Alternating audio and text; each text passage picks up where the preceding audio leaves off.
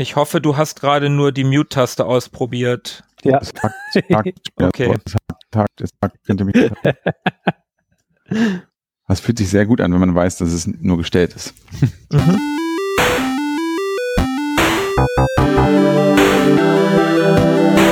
Ewig gestern. Der Podcast über Retro-Spiele und Popkultur. Vergangenes und aktuell gebliebenes. Die Retro Boys gehen mit euch der ganz großen Frage nach. War früher wirklich alles besser?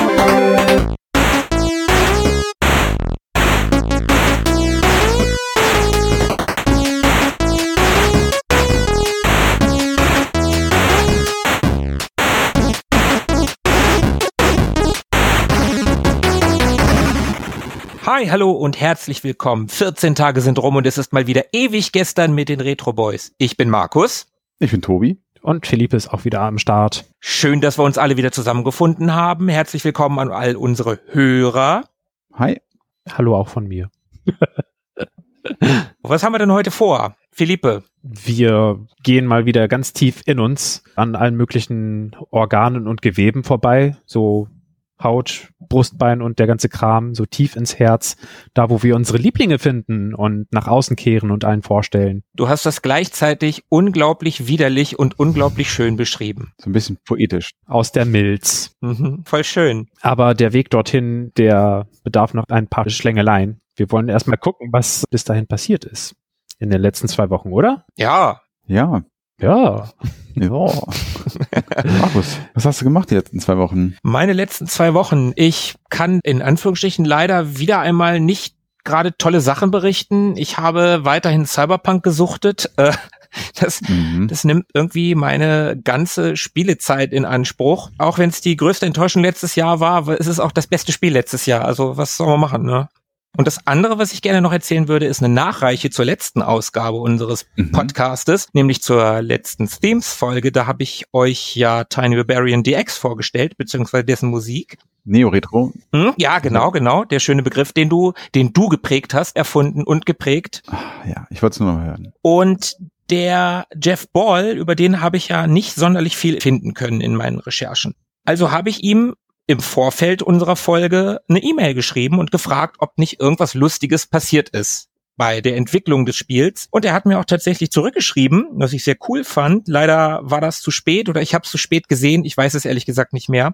Auf jeden Fall möchte ich eine Geschichte, die er erzählt hat, noch preisgeben. Die fand ich recht amüsant. Und zwar hat er erzählt, dass deren Projekt ein Kickstarter gewesen ist und das war kurz vor Ende des Kickstarters. Und da hat er ja so als Marketing-Stunt würde ich jetzt mal sagen, einen Tweet an Notch geschrieben. Das ist der Entwickler und Erfinder von Minecraft, der Markus Persson. Und dem hat er den Kickstarter verlinkt in einem Tweet und darunter geschrieben, bitte erzähl niemandem davon.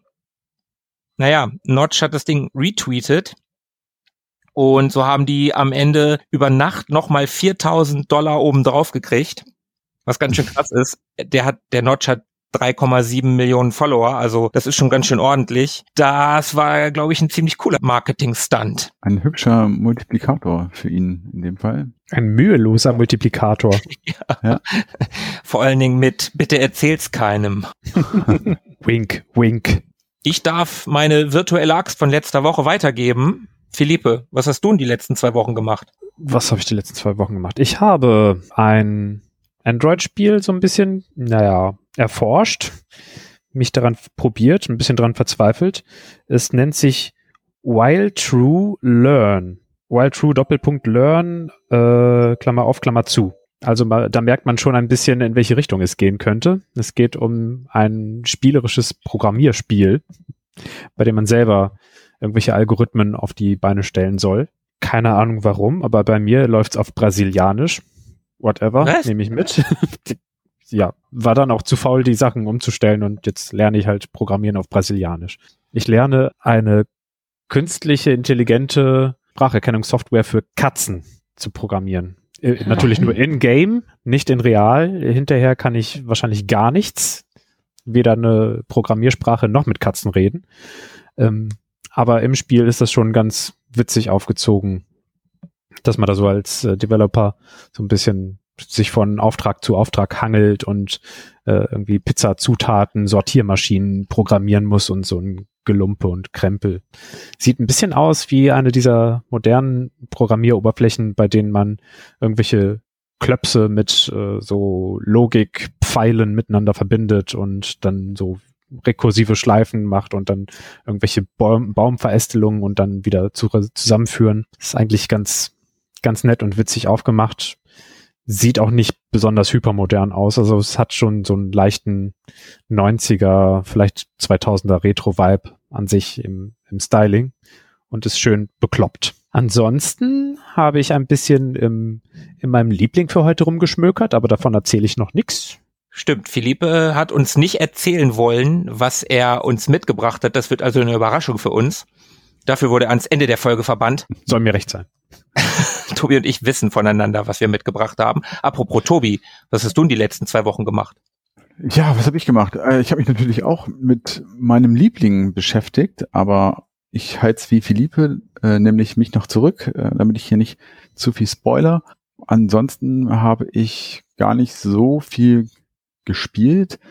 Ich habe dafür umso mehr geglotzt und zwar habe ich mich da so ein bisschen anfixen lassen. Und zwar von den Kollegen vom TV-Serienstars Podcast. Das sind der Sebastian und der Dominik. Die machen da ein ganz hübsches Projekt, wie ich finde. Die sprechen nämlich ausschließlich über alte TV-Serien, also von Parker Lewis über Bill Cosby bis hin zur Schwarzwaldklinik, so ungefähr. Und die haben eine hübsche Folge über das A-Team gemacht und sprechen da mit dem Christian Schmidt drüber von Steph Rever. Und das ist eine schöne Folge und auch ein schöner Podcast übrigens. Schöne Grüße. Und ja, die haben mich, wie gesagt, so ein bisschen angefixt, so dass ich gerade dabei bin, A-Team zu binge-watchen und bin da gerade irgendwie in Staffel 2 und ja, guck mir alte A-Team-Folgen an. Ganz tief drin. Wie, wie, wie war deren Fazit? Also von den dreien meinst du? Mhm. Da haben sich so zwei Lager gebildet, während zwei von dreien der Meinung waren, man kann das noch gut gucken, das ist ganz gut gealtert, das ist gut produziert, das ist echt okay. Gab es ein Drittel, der gesagt hat, nee, geht gar nicht. Ich würde mich da dem der zwei Drittel Mehrheit anschließen und auch sagen, kann man echt noch ganz, ganz okay gucken. Also wenn man so über ein paar Sachen einfach hinweg sieht und ähm, wohlwollend dem zugesteht, dass es halt auch echt alt ist, so kann man das echt ganz gut gucken. Das ist wirklich gut produziert und gut besetzt vor allem. Und da sind wenige Cringe-Momente dabei.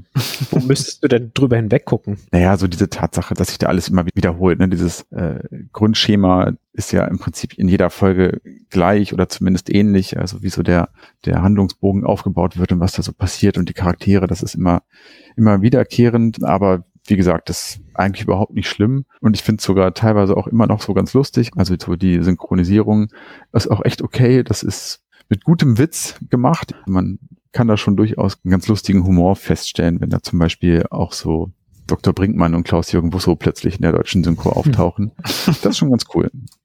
Also solche Sachen finde ich ja in 80er-Jahre-Serien extrem unpassend. Das ist auch etwas, was mich mittlerweile, also nein, nein, nicht mittlerweile, es hat mich eigentlich schon immer gestört, auch als Kind hat mich das schon gestört, weil ich immer gedacht habe, ey, in Amerika kennt doch kein Mensch Klaus-Jürgen Busso. Aber in Amerika hört ja auch keiner die deutsche Synchro. Ja, nee, aber wir wissen ja, dass es eine amerikanische Serie ist, die in Amerika spielt. Das, das finde ich extrem unpassend. Davon ab würde ich dir halt zu 100 Prozent recht geben. Ich finde auch, dass das A-Team recht gut gealtert ist. Ich glaube nicht, dass jede Folge gut gealtert ist oder jede Staffel. Ich habe neulich mal irgendwie gelesen, dass die letzten zwei Staffeln halt gar nicht mehr gut sein sollen. Also vor allen Dingen die letzte soll wirklich grausam sein. Aber so äh, generell finde ich, kann man A-Team mal so eine Folge auf jeden Fall noch gucken. Ob ich die jetzt bingen würde, weiß ich nicht.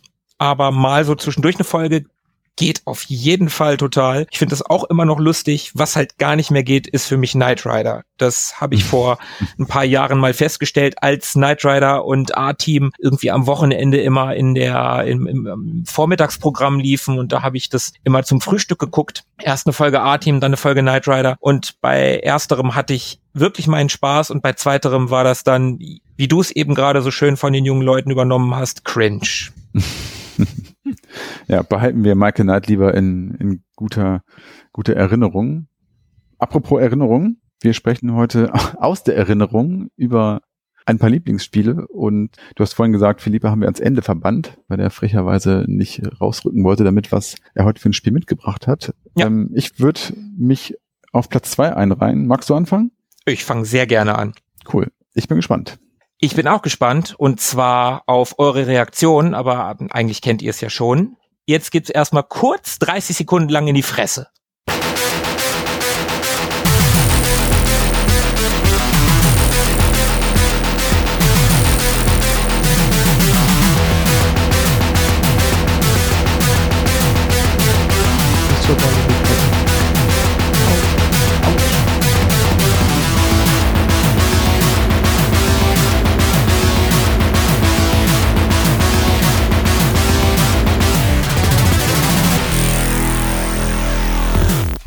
Wer erinnert sich nicht gerne daran?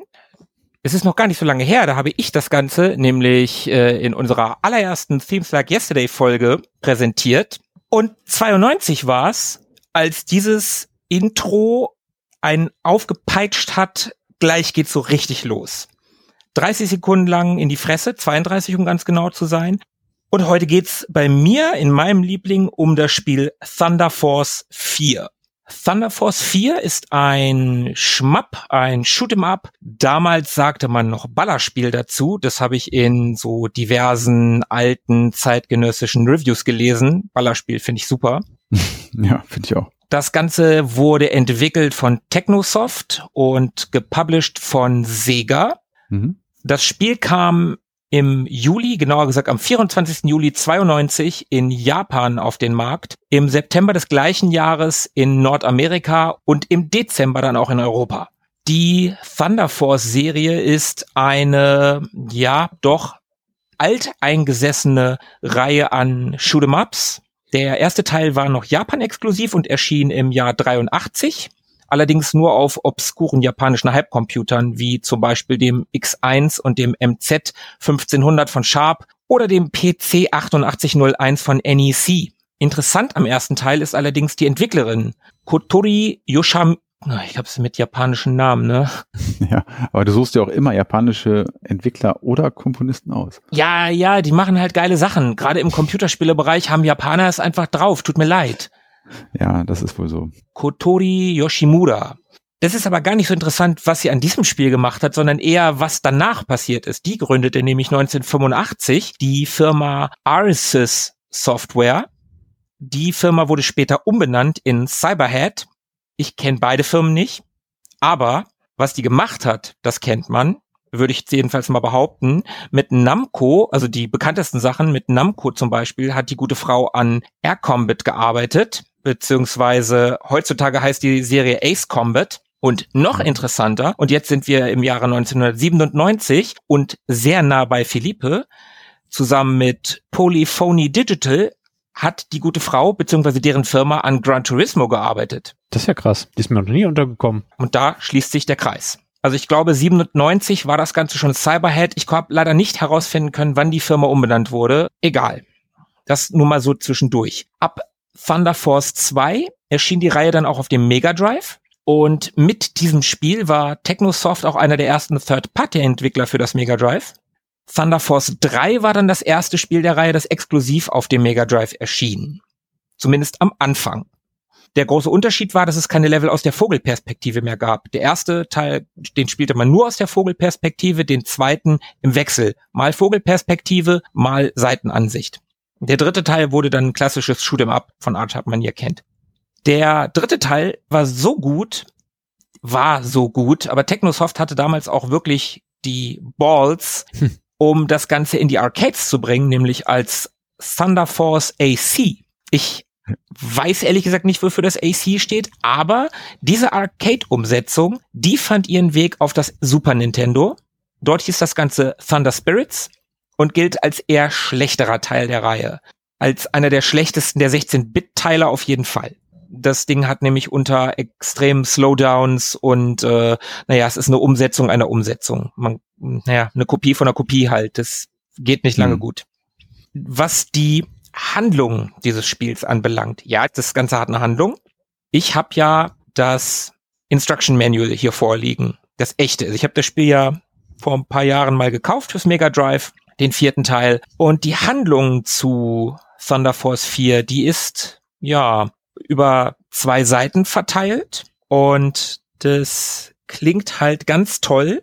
Irgendwas vom Standardjahr 980 und äh, irgendeinem Krieg zwischen der Galaktischen Föderation und einem Ohrenimperium und Ohrenimperium? ja, ORN.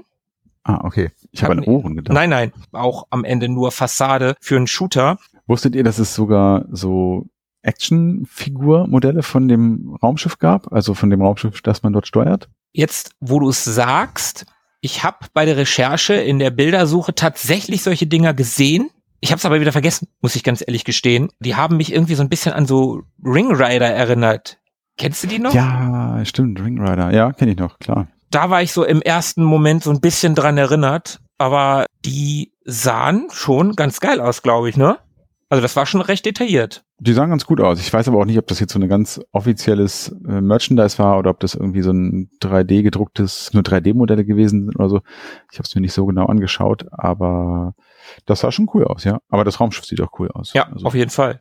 Und wo du das Raumschiff gerade erwähnst, sehr passend, denn das Raumschiff hat sogar einen Namen. Das heißt nämlich Fire Leo 04. L-E-O. Oder Codename Rhinax. Haha, geil, oder? Okay. Das klingt so richtig cheesy. Das wollte ich so nicht sagen. Und. Und in der Recherche habe ich endlich, endlich herausgefunden, dass das ein Zweisitzer ist. Und der Pilot heißt Lieutenant Roy S. Mercury. Wie sonst. Und die Navigatorin des Schiffs ist Major Carol T. Mars. Oh, geil. Geil, oder? Das sind Namen. Ja. Die Frau heißt Mars. Ja, gut, immerhin heißt der Mann nicht Venus. Ist halt ein diverses Spiel, ne? Da muss die Frau nicht unbedingt Venus heißen. Und das Anfang der 90er, ne? Ja, 92, hallo. Mhm. Die Japaner äh, haben wir doch auch schon mal gelernt bei Streets of Rage, wo eine Lead-Programmiererin, die Street Fighter gespielt hat, Mhm. die Schwester von dem Herrn Kushiro. Mhm, stimmt. Ja. Mhm. ja, die Japaner sind da weiter als wir. Ja. Ähm, viel mehr gibt's zur Handlung eigentlich nicht zu sagen. Kommen wir kurz zum Gameplay, was ja in so einem alten Spiel, was nicht story-driven ist, wohl der wichtigste Teil ist. Und da muss ich einen kleinen Disclaimer vorweg setzen. Und zwar habe ich Thunder Force 4 ausgewählt. Also ich habe mich echt schwer getan. Ich habe ja auch vorher mit euch ein bisschen geschrieben und Philippe wollte ja nicht raus damit, was er nimmt. Tobi und ich haben es wie immer verraten. Und wie gesagt, ich habe ich hab mich ja echt schwer getan. Ich habe ja überlegt, nehme ich, nehme ich lieber R-Type oder nehme ich lieber Thunder Force 4. Und R-Type ist natürlich der Genre-Klassiker. Aber Thunder Force 4 ist ein Spiel, was auf der Peak dieses Genres veröffentlicht wurde und Mhm. für viele auch als Peak dieses Genres gilt. Es ist in erster Linie erstmal ein klassisches Schmapp, von links nach rechts fliegen, alles abballern, was einem vor die Flinte kommt. Und das macht es aber generell einfach so gut. Du, du machst den ersten Level an, beziehungsweise, nein, ha, das stimmt ja eigentlich gar nicht, denn das ganze Spiel hat zehn Level. Die ersten vier kannst du aber in der Reihenfolge spielen, wie du gerne möchtest, was schon mal ganz Ah. nett ist. Cool, ja. Und wenn du dann sagst, okay, in dem einen Level komme ich halt nicht weiter, dann fange ich erstmal mit dem anderen an. Das Spiel ist nämlich bockschwer, wie Spiele der damaligen Zeit halt so waren. Also die Reihenfolge ist komplett frei wählbar oder gibt's da so einen Baum wie in zum Beispiel Star Fox? Nee, es ist frei wählbar. Die vier Startlevel kannst du am Anfang festlegen, in welcher Reihenfolge sie auf dich zukommen. Du kannst Hm, nicht okay. nach dem ersten Level sagen, dann gehe ich jetzt in Welt X. Du musst am Anfang sagen, ich nehme Welt X, Mhm. Y und dann A und B. Mhm. Und das ist dann deine Reihenfolge für die ersten vier Level. Und das Spiel hat schon noch so ein paar Kniffe. Klar, ist ja nun, wie gesagt, auf der Peak des Genres. In dem Spiel hat man acht verschiedene Waffen. Wobei die mächtigste Waffe, das sogenannte Thunder Sword, bekommt man erst ab Level 5. Also ab dem Zeitpunkt, wo das Spiel dann auch linear wird. Thunder Sword, so wie Schwert tatsächlich. Genau, genau. Sieht das aus wie ein Schwert im Spiel? Jein, also das ist so eine Energiewaffe, die musst du aufladen und die kannst du auch vorher schon abfeuern, wenn du willst. Dann ist sie, wie es so oft ist, nicht so mächtig, aber das ja schwingt, schießt so halb über, über also es ist nicht so ein Okay. einfach so, so ein Beam, der nach vorne geht. Mhm. Äh, Beziehungsweise ist es, wenn überhaupt ein dicker Beam, der nach vorne geht. Und man kann, das fand ich sehr cool, man kann die Geschwindigkeit seines Schiffes mit der A-Taste in vier Stufen einstellen, also ob man das Ganze mit 25, 50, 75 oder 100 Prozent Geschwindigkeit haben möchte. Das ist natürlich eine coole Sache, dass wenn du enge Passagen hast, dann schaltest du die Geschwindigkeit des Schiffes runter und kannst ja viel feiner manövrieren. Wenn aber, keine Ahnung, irgendwo ein, ein Power-Up aus dem Bildschirm zu äh, driften droht, dann schaltest du die Geschwindigkeit schnell hoch und rast halt zu diesem Power-Up als Beispiel. Das finde ich schon ziemlich cool. Schon auch ganz schön Komplexität und Tiefe. Auch mit den acht Waffen, also die sind durchschaltbar, wenn du, wenn du die hast. Du sammelst die auf. Am Anfang hast du nur die ersten beiden. Das ist so ein Standard Sch- Laserschuss nach vorne und einer, wo nur ein bisschen nach vorne, aber auch nach hinten geschossen werden kann. Die kannst du halt upgraden. Und das ist auch ganz cool, je nachdem, ob ein Gegner von hinten kommt, äh, von vorne, welche, ob die groß oder klein sind, kannst du halt verschiedene Waffen einsetzen. Du sagtest es gerade, das gibt dem Spiel auch noch mal ein bisschen Tiefe. Und man kann ähnlich wie bei R-Type solche, die heißen hier Claws, das sind so eine Art, ja, kleine Satelliten, die über und unter dem Schiff sind. Bei R-Type haben die eher so einen schützenden Aspekt. Und hier können die halt auch nochmal, je nachdem welche Waffe du ausgewählt hast, können die auch nochmal Sachen abfeuern, also Energiegeschosse abfeuern in verschiedene Richtungen. Das ist auch recht cool. Und allgemein, also das Spiel hat mehrere Schwierigkeitsgrade und je nachdem, welchen man auswählt im Menü, in das man übrigens nur über eine Tastenkombination kommt, indem man Start und A gleichzeitig drückt. Wenn man Start direkt beim Title Screen oder in der Eröffnungssequenz drückt, wo auch dieses, dieser Track, den ich gespielt habe, eingespielt wird, dann kommt man halt direkt in die Auswahl, in welcher Reihenfolge man die ersten vier Level spielen möchte. Also man muss Start und A drücken, dann kommt man in ein Menü, dann kann man auch seinen Schwierigkeitsgrad auswählen und je nachdem, wenn die Schwierigkeitsgrade, also wenn du einen höheren auswählst, dann brauchen die Gegner mehr Geschosse, mehr deine eigenen Geschosse, bis sie explodieren und die können dann aber auch schneller schießen oder schießen halt auch mehr und in den beiden höchsten Schwierigkeitsgraden kommen sogar noch zusätzliche Gegner dazu. Also das wird halt noch verrückter. Der letzte Schwierigkeitsgrad heißt passenderweise Maniac, glaube ich. Mhm. Du meinst ja, das ist ein Shooter la R-Type Mhm. und R-Type ist ja so der, ähm, ja, der, der Platzhirsch, wenn man so will. Mhm. Ich hab- Zumindest das bekannteste Spiel. Ich habe beide nicht gespielt. Wo würdest du sagen, ist der größte für dich signifikanteste Unterschied? Mhm. Also bei R-Type verbesserst du ja nicht die de, deine Waffen am Schiff selber, die bleiben immer gleich, sondern du ver verbesserst den Satelliten, den du vorne andockst oder hinten. Mhm. Hier verbesserst du tatsächlich deine Waffen, das Durchschalten durch die verschiedenen Waffen. Der größte Unterschied, also ist für mich einmal die Musik, weil die Mhm. ist so geil. Da sage ich später aber noch ein paar äh, kurze Worte zu. Und vielleicht spielen wir auch noch kurz was ein. Mal schauen. Und schön, dass du R-Type nochmal erwähnst. Denn eine Sache tatsächlich, die dieses Spiel R-Type, obwohl es so schwer ist, überlegen macht, meines Erachtens, ist die Tatsache, dass wenn du abgeschossen wirst, das passiert übrigens mit so einem supergeilen, mit so einer supergeil satten Explosion. So, Mhm. das, das klingt voll geil. Also wenn du selber abgeschossen wirst, klingt das geil. Es entschädigt einen noch so ein bisschen, obwohl man gerade voll verkackt hat. Die ersten zweimal vielleicht, dreimal, aber irgendwann nervt es dann doch. Aber ja, es entschädigt so ein bisschen. Aber wenn du abgeschossen wirst, dann musst du nicht den Level von vorne anfangen. Du kommst an derselben Stelle zurück und du kannst einfach weitermachen. Aber Ah, ja, genau, aber, äh, nee, noch, noch, noch nicht aber, du verlierst nicht mal all deine Waffen wie bei R-Type, wo du ja wirklich wieder bei Null anfängst. Aber Du verlierst die gerade von dir ausgewählte Waffe. Die wird auf den, auf entweder eine Ah. Stufe niedriger oder auf die unterste Stufe. Ich bin mir gerade gar nicht sicher. Aber die wird auf jeden Fall abgewertet wieder. Die anderen bleiben bestehen, du bleibst an der gleichen Stelle. Das macht es erheblich weniger frustig, dieses Spiel zu spielen. vielleicht kann man ja im Angesicht des Todes noch schnell auf eine unbeliebte Waffe umschalten und dann ist die dann weg.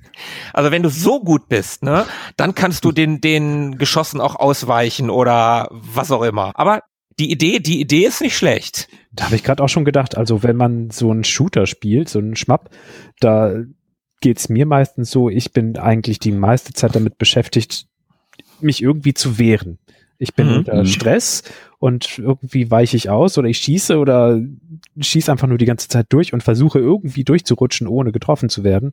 Mhm. Und dann irgendwie noch eine Kapazität im Hirn frei zu haben, bei der man sich überlegt, ach ja, in welchem Muster kommen denn die Gegner? Ah, sie kommen nicht von vorne, sondern von oben und unten. Ich glaube, dann wechsle ich auf eine Waffe, die in beide Richtungen schießt. Moment, ich drücke den Knopf. Ah ja, da ist er. Jetzt drücke ich den Knopf zum Schießen und jetzt treffe ich die. Wann soll man das bitte machen? Ja, das ist auch genau der Grund, warum das nicht mein Genre ist. Das ist mir viel zu stressig und diese blitzschnellen Reaktionen äh, dort auf die entsprechenden Waffen und so umzuschalten, das, boah, nee, das stresst mich total. Ich glaube, Markus, wir haben mal so ein Shoot'em Up zu zweit gespielt. Ich weiß gerade nicht mehr, welches das gewesen ist. Ach ja, das war irgendein 1942 oder 1944, irgendeiner dieser 1944 oder 1949 plus oder ich habe keine Ahnung, wie die da alle heißen, ehrlich gesagt. Das hat noch ein bisschen Bock gemacht, finde ich. So zu zweit macht das schon Spaß. Da kann man sich gegenseitig so ein bisschen unterstützen und nee, Schmapp ist, glaube ich, einfach nicht mein Genre. Was mich am meisten nervt an den meisten Spielen dieser Art sind, glaube ich, gar nicht die, die eigentlichen Gegner, die dann da so auftauchen in, in Horden, sondern diese kleinen partikelartigen Dinge, die dann da so rumfliegen, also die Bullets der Gegner, ne? Also dieses, die dann so durch den Raum schweben und einen noch irgendwie treffen, obwohl sie schon fast irgendwie an einem vorbei sind. So. Mm, ja, da bist du jetzt natürlich in dem Bereich der Bullet Hell Shooter, die es ja auch oh. gibt, wo es wirklich nur darum geht, den, den äh, Bildschirm mit so vielen Projektilen wie möglich zu füllen. So ein Spiel ist Thunder Force 4 Gott sei Dank nicht. Es kann manchmal stressig werden, ja klar, gerade in den späteren Leveln, aber ja, wie die meisten Shoot'em Ups, es ist natürlich immer ein bisschen was mit auswendig lernen dabei. Aber Tobi, du gibst mir wieder ein gutes Stichwort, denn du hast gerade zwei Spieler Koop genannt, wie mhm. wir gespielt haben. Auch dieses Spiel kannst du im Zwei-Spieler Koop spielen, obwohl es nur ein Singleplayer-Spiel ist. Wenn du zwei Pads ans Mega Drive anschließt, dann kann einer der beiden Spieler, der erste wahrscheinlich, ich habe es nämlich nicht ausprobiert, das Raumschiff lenken und die Geschwindigkeit beeinflussen, also äh, ne, die komplette ja. Navigation übernehmen. Und der andere Spieler, der ballert und sagt, welche Waffe gerade benutzt wird. Okay, das ist cool. Das ist auf jeden Fall eine recht witzige Sache und wir haben ja gelernt, in diesem Raumschiff sitzen zwei Leute, ein Pilot ja, ja. und ein Navigator. Auf die Art haben wir übrigens früher äh, X-Wing gespielt. Da gab es dann einen Piloten und einen ja, Flügelmann sozusagen, haben wir das immer genannt, der die Waffensysteme bedient hat, während der andere ja das den X-Wing manövriert hat. Das war ganz cool. Im X-Wing muss man dafür aber ein bisschen kuscheln. Genau, einer, einer am Joystick, einer an der Tastatur und dann, man musste dann ja, glaube ich, immer so, so Schild und äh, Laserpower mhm. umschiften und Ach, einer ja. von euch war die R2-Einheit, das geht schon. Genau, so, ja, stimmt, genau. ja, die Technik des Ganzen, also über die Entwicklung des Spiels habe ich nicht so super viel finden können, muss ich gestehen. Was ich weiß, ist, dass für Thunder Force 4 ein komplett oder fast komplett neues Team verantwortlich war, nachdem Teil 3 ja so ein Brett war, dass die das sogar in die Arcades geportet haben. Mhm. Haben die ein neues Team zusammengestellt, beziehungsweise ein Team, was mit dem, mit der Reihe vorher nichts zu tun hatte. Die wollten das auch tatsächlich machen und lediglich das Soundteam, also auch das Team, was die Musik gemacht hat, die blieben die gleichen, aber durch die Veränderungen, durch die, durch das in Anführungsstrichen Austauschen des Entwicklerteams brauchte man fast zwei Jahre für die Entwicklung, was in der damaligen Zeit natürlich doch schon erheblich länger war mhm. als heute. Heute äh, zwei Jahre, das ist ja nix für die großen ja. Spiele heutzutage. Und noch ein Ding, was für mich das Spiel von R-Type abhebt, um nochmal auf deine Frage zurückzukommen, Tobi, das ist die Größe dieses Spiels die Tiefe dieses Spiels, und ich meine jetzt nicht die spielerische Tiefe, sondern tatsächlich die optische Tiefe. Das Spiel mhm. hat so viele Parallax-Ebenen, also ich mag die gar nicht zählen. Das ist total krass. Einer der ersten Level, die du spielen kannst, ist so eine, so eine Wasserwelt. Und da, da geht diese Meeresoberfläche so weit zurück und dann sind noch Berge und dann kommen Wolken und dann kommen mehr Wolken und dann kommen noch mehr Wolken. Und jetzt weißt du schon, das Ding geht nämlich nach oben. Die Level haben drei, vier, ich weiß nicht, Bildschirme Höhe. Das ist der Hammer. Du kannst so hoch Mhm. fliegen, dass du von der Wasseroberfläche unten halt im Prinzip gar nichts mitbekommst, Mhm. wenn du das nicht willst. Ja. Also du kannst die ganze Zeit oben bleiben oder du fliegst halt runter. Und das ist so cool, das ist so toll gemacht und es ist unglaublich beeindruckend. Das Ganze hat aber auch ein, naja, die haben es teilweise ein bisschen übertrieben, sagen wir so. Du hast nämlich tatsächlich an der einen oder anderen Stelle bei diesem Spiel Sprite Flickering auf dem Mega Drive. Zum Glück nie so in NES-Größe. Also so schlimm wird's nicht, aber du hast das an ein oder zwei Stellen. Verzeih ich dem Spiel aber, weil das grafisch einfach eine Wucht ist. Das ist mit das Beste, was du auf dem Mega Drive dir angucken kannst. Das sieht so fantastisch aus. Allein für dieses Spiel kann man einen Mega Drive haben. Das ist, wie, wie sagt man so schön, eine Killer-App. Ja. Also Grafik top. Du hast vorhin noch von der Musik gesprochen. Du wolltest da noch was anspielen, meintest du? Ja, würde ich gerne. Ich würde jetzt gerne mal zwei Stücke anspielen, um zu verdeutlichen, wie unterschiedlich der Soundtrack eigentlich ist. Also wir haben ja schon das Intro-Stück gehört, was ja knüppelharter Metal war und damit Mhm. geht's auch weiter und dann driftet das Ganze äh, in ein anderes Stück, was sehr viel ja, eher ambient ist, sage ich mal. Hören wir mal rein.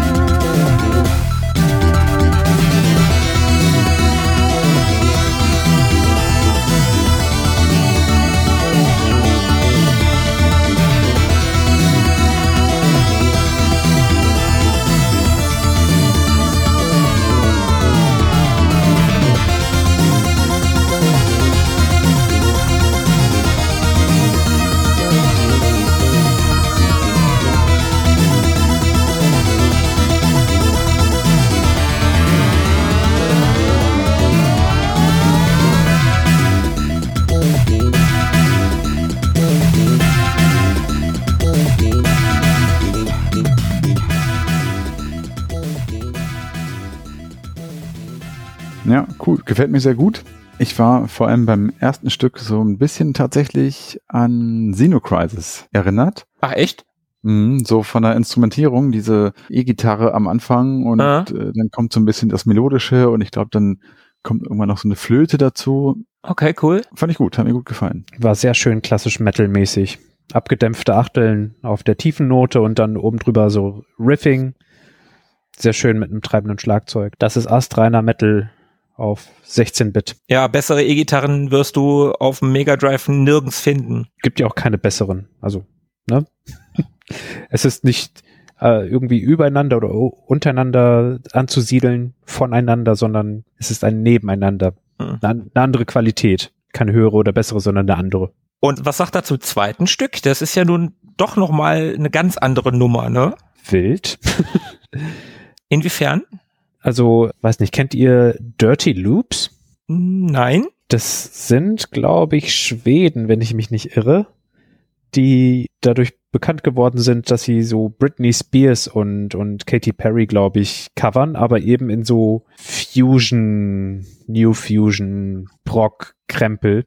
Mhm. Und da blickt man teilweise gar nicht mehr durch, wo jetzt die Eins ist und wo jetzt der Grundton ist, sondern irgendwie wird man einfach nur umgeschwappt von lauter Tönen und Rhythmen und ein bisschen in die Richtung geht's. So, da hat der Komponist ausgepackt, was er konnte und reißt einen einfach mal so teilweise mit. Sehr Fusion. Geht alles. Wir müssen keine starren Regeln befolgen. Wir spielen, worauf wir Bock haben. Ja, und das beides im gleichen Soundtrack. Also ich find's super geil. Ich höre mhm. den tatsächlich sehr gerne.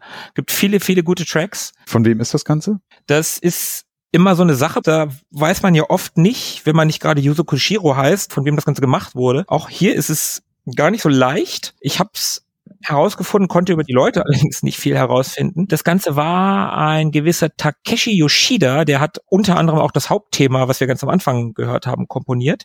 Mhm. Sein Co-Komponist war im Großen und Ganzen Toshiharu Yamanishi. Und an einem Track, was ich mit, was ich jetzt recherchiert habe, hat auch noch Tomomi Otani mitgearbeitet.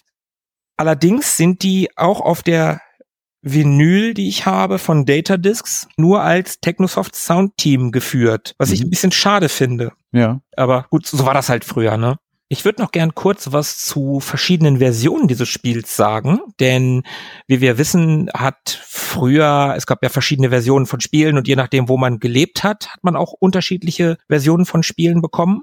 Und das war hier sehr verrückt, denn in den USA hat sich Sega of America dazu entschieden, das Spiel in Lightning Force Quest for the Dark Star umzubenennen. Ich konnte nicht herausfinden, warum sie das getan haben und ich möchte noch einmal betonen, Lightning Force. Also die erleuchtende Kraft. Also eigentlich müsste das doch Lightning heißen, oder? Ich meine, Thunder, Lightning, okay. Mhm. Aber Lightning, was soll dieses E da? Vielleicht muss man da ganz tief in die Story einsteigen, um zu verstehen, was das für eine Anspielung ist. Also, soweit ich weiß, also ich habe keinen Darkstar in diesem Spiel gesehen. Was soll das? Egal. Was immer Sega of America damals da geritten hat. Das Spiel war außerdem eines der ganz wenigen Spiele, die dem europäischen PAL-Standard angepasst wurden.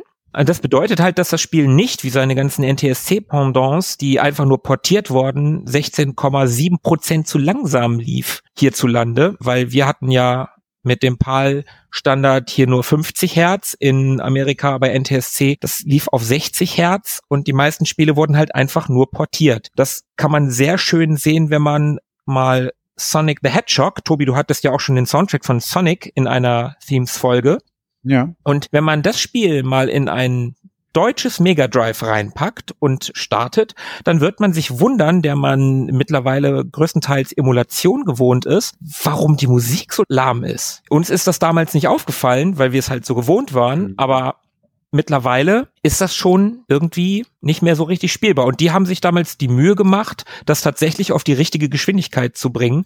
Und das, wie gesagt, Thunder Force 4 war da eines der ganz wenigen Spiele, die das gemacht haben. Und Thunder Force 4 war auch eines der ganz wenigen und auch eines der ersten Mega Drive Spiele, das ein Region Lock hatte. Ich habe auch irgendwo aufgeschnappt, dass es da tatsächlich auch dann Händler gab, die den Umbau dann gleich mit angeboten haben. Also den Umbau der, der Konsole. Okay. Damit sie dann auch in den Genuss kommen konnten. Verrückt. Echt verrückte Zeiten. Einen kleinen Service möchte ich noch anbieten. Denn ich habe ja schon gesagt, im Optionsmenü, das man mit Start und A erreicht, da kann man sich das Spiel erheblich leichter machen, nicht nur einfach auf Easy stellen, sondern wenn man seine Leben auf Null setzt, bekommt man 99 Leben im Spiel. Ein hm. Service der Retro Boys. Wir brauchen dringend diesen Jingle. Service. Das Spiel kam sehr gut an bei der Fachpresse. Ich habe aus dem deutschen Bereich was rausgesucht. Die Mega Blast gab damals 87 Prozent, die Powerplay gab in einem Sonderheft 85 Prozent und die Videogames gab auch 85 Prozent. Und das waren halt Zeiten, wo 85 Prozent noch eine gute Wertung war, nicht so wie heute wo die mhm. Leute sich Spiele erst ab 90 Prozent angucken. Hatte R-Type eine ähnlich gute Wertung? Hm, ja, R-Type hatte eine ähnlich gute Wertung, soweit ich das in Erinnerung habe. Ich habe da tatsächlich mal drüber gelesen und der Videospielautomat wurde damals getestet und der mhm. hat in der Powerplay 75 Prozent bekommen. Und je nachdem, welche Version des Spiels du nimmst, geht das von 82 Prozent für die C64-Version, 89 Prozent für die PC Engine-Version, 89 Prozent für den Amiga, 83 Prozent fürs Master-System. Also das lag in ähnlichem Bereich. Mhm, okay. Ebenbürtig quasi. Genau. Ja, das war im Großen und Ganzen Thunder Force 4. Es folgten danach noch Thunder Force 5 und 6 mit etwas Verspätung allerdings. Thunder Force 5 kam 97 auf dem Saturn und ist wirklich so gar nicht gut gealtert. Das sieht furchtbar aus. Frühe 3D-Spiele sehen halt einfach nicht gut aus. Und 2008 gab's Thunder Force 6 auf der PlayStation 2. Das geht, das kann man schon machen.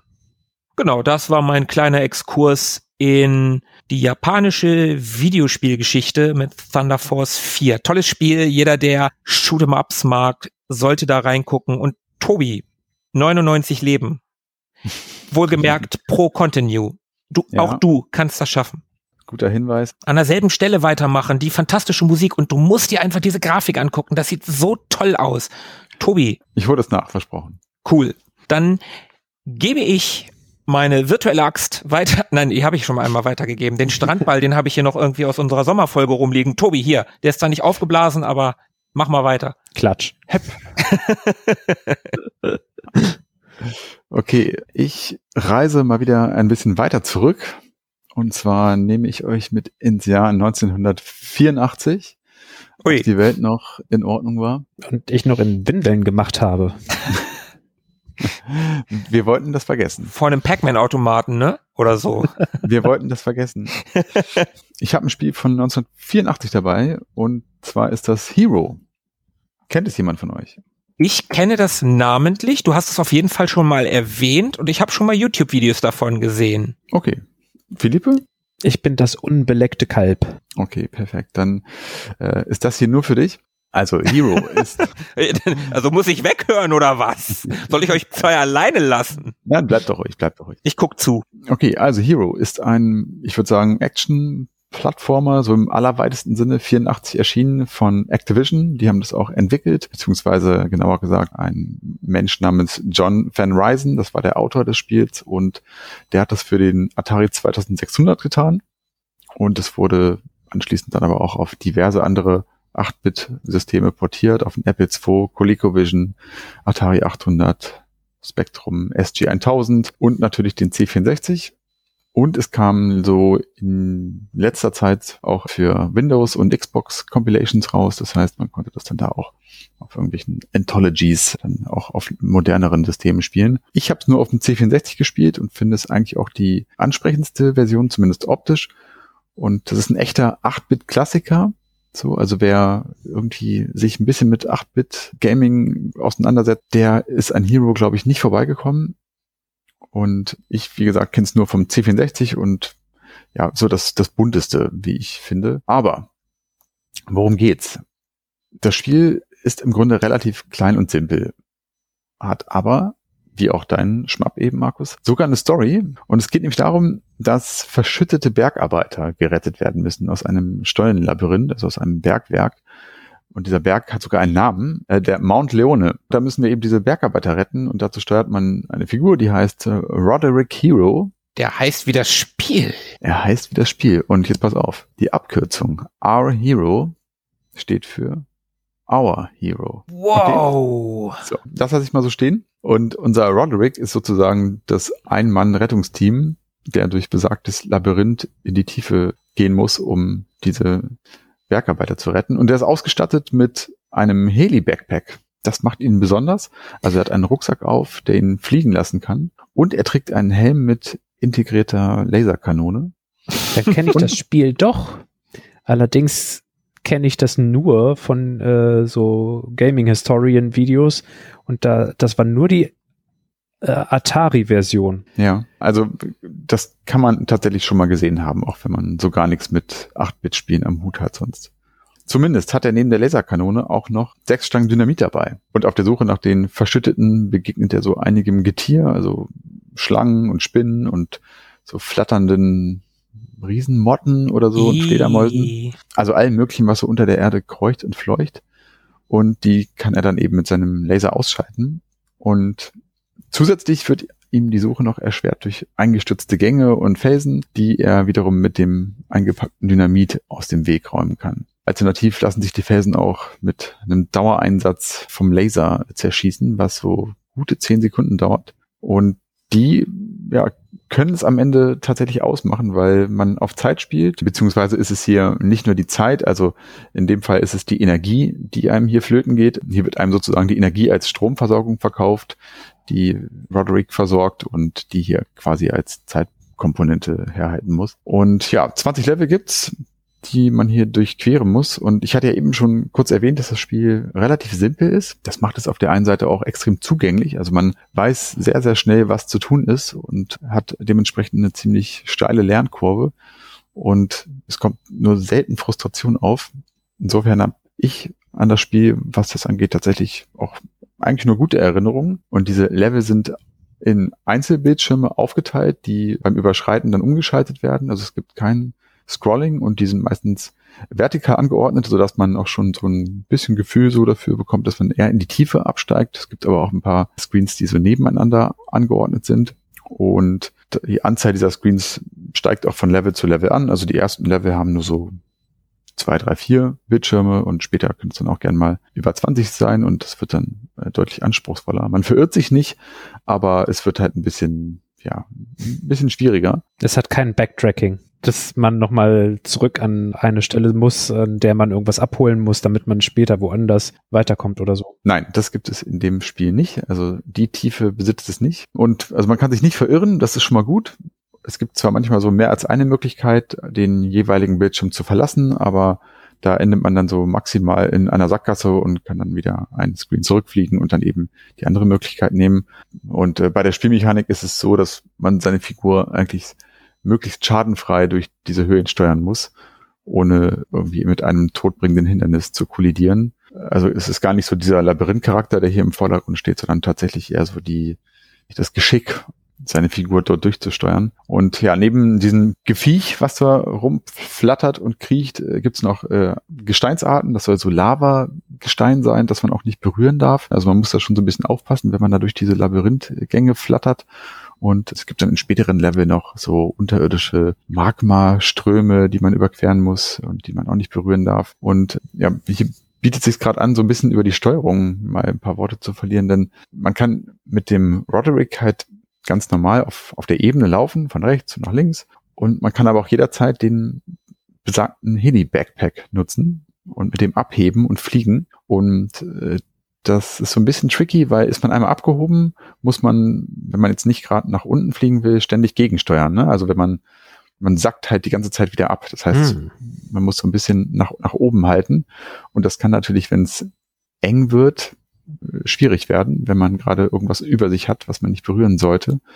Möglicherweise irgendein Viech oder Lava, weil man dann eben eines seiner Leben verliert. Von dem hat man nämlich nur vier. Das ist so ein bisschen, ich weiß gar nicht, wie war denn das? Irgendwie erinnert mich das an, an also diese, diese Mechanik erinnert mich an irgendwelche, also sogar glaube an mehrere Spiele, die ich kenne. Also dieses nicht die ganze Zeit oben bleiben, sowas wie Moonlander oder so, wo du ja auch dieses mhm. Herabsacken hast und dann musst du immer wieder nachkorrigieren, dass du nicht runterfällst. Und das stelle ich mir hier mhm. ähnlich vor. Ist tatsächlich so, ja. Shoplifter ist, glaube ich, auch so ein Spiel, wo das ähnlich ist. Ja, genau, das hatte ich auch gerade, das hatte ich auch gerade im Kopf, ich bin aber nicht drauf gekommen. Und hm. wie ist das mit deinem, mit dem Sprit, also die, die Lebensenergie, die du hast? Hm. Die lädt sich aber auch nicht wieder auf, wenn du landest, oder? Nee. Die ist dann weg. Äh, also du musst haushalten mit dem und wann wird die wieder aufgefüllt, wenn du dann in den nächsten Level kommst? Exakt. Also das ist tatsächlich eigentlich nur eine Zeitkomponente, dass sich das hier um, um Energie oder beziehungsweise Stromversorgung handelt, das habe ich im Nachhinein mir erlesen, aber es ist einfach eine, ein Zeitstrahl, der im, im Verlauf des Levels einfach äh, we weniger wird. Ah. Und im nächsten Level, genau, das ist schon richtig gemutmaßt, wird er dann wieder aufgeführt und beginnt wieder bei voller Energie. Okay. Und äh, das Schöne ist, ich habe ja gerade von vier Leben gesprochen, also man kann tatsächlich auch äh, Leben wieder dazu bekommen.